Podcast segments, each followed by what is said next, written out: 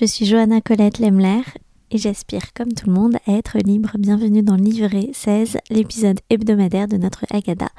Notre Agada, c'est le premier podcast consacré aux libérations des femmes juives. J'y croise intime et universel, tradition et modernité, monde juif et pensée féministe. Vous êtes nombreux à me demander des ressources. Livré, ce sont mes trois recos de la semaine qui nourrissent la réflexion qu'on mène ensemble. J'espère que vous allez bien et aujourd'hui je partage avec vous deux podcasts et un livre. Je commence avec le dernier épisode du podcast Les couilles sur la table. Vous savez, ce podcast de Victoire Tuaillon qui, dès 2017 et tous les 15 jours, vise à évaluer et faire avancer le débat sur le féminisme et le sexisme en questionnant les masculinités. Et là, le dernier épisode mené par le brillant Tal Madesta est consacré aux masculinités juives. Avec l'historien Patrick Farge, il se demande c'est quoi être un homme juif. Et forcément, ça résonne avec la question que je pose à mes invités, c'est quoi être une femme juive? Ça mêle communauté diasporique, judéité, antisémitisme et impact sur les masculinités. Avec cette remarque essentielle que fait Farge, être homme, c'est être dans la majorité, être juif, c'est être minorisé. Autre point important qui est exploré dans l'épisode et que j'aimerais creuser, c'est la différence du genre et ses conséquences sur les parcours et expériences des victimes pendant la Shoah.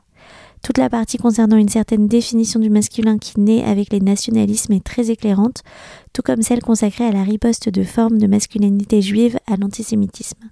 J'arrête là, je ne veux ni vous spoiler, ni dire les choses moins bien qu'elles ne sont dites par Tal Madesta et Patrick Farge, mais allez l'écouter. Cet épisode est le premier d'une série de deux épisodes et j'attends la suite avec impatience. Je continue avec le livre L'autre langue des femmes de Leonora Miano. L'autrice y démontre que le terme féminisme ne s'applique guère aux conditions des femmes subsahariennes dans l'histoire, les mythes et les récits ont bien peu à voir avec ceux des occidentales. Cette autre langue des femmes est celle des femmes qui parlent pour elles-mêmes. On y découvre des femmes guerrières et reines, des femmes dont la jouissance donne naissance à des fleuves, des femmes qui sacrifient leur enfant unique pour la protection de leur peuple, des femmes qui résistent collectivement aux affronts des hommes. C'est aussi à bien des endroits l'histoire coloniale qui écrase tout sur son passage, femmes, hommes, enfants et traditions. C'est un livre qui raconte et qui m'a beaucoup, beaucoup parlé.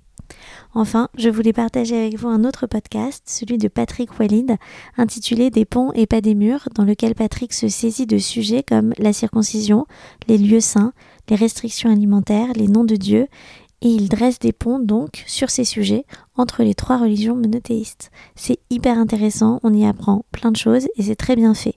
Les épisodes plus récents sont consacrés aux conditions des femmes dans le judaïsme, la religion chrétienne et l'islam. Patrick a du coup invité trois femmes juives. J'y suis allée avec mes deux complices, Myriam Ackerman et Léa Tayem, puis trois femmes chrétiennes pour répondre à la question Dieu est-il féministe? On attend le troisième épisode avec les trois invitées musulmanes avec impatience. Voilà, livré c'est fini. Hâte que vous me partagiez vos avis et vos lectures. En attendant, n'oubliez pas de mettre 5 étoiles sur votre plateforme d'écoute. Abonnez-vous et activez la cloche pour être notifié des nouveautés. À très vite pour de nouveaux épisodes. Prenez soin de vous.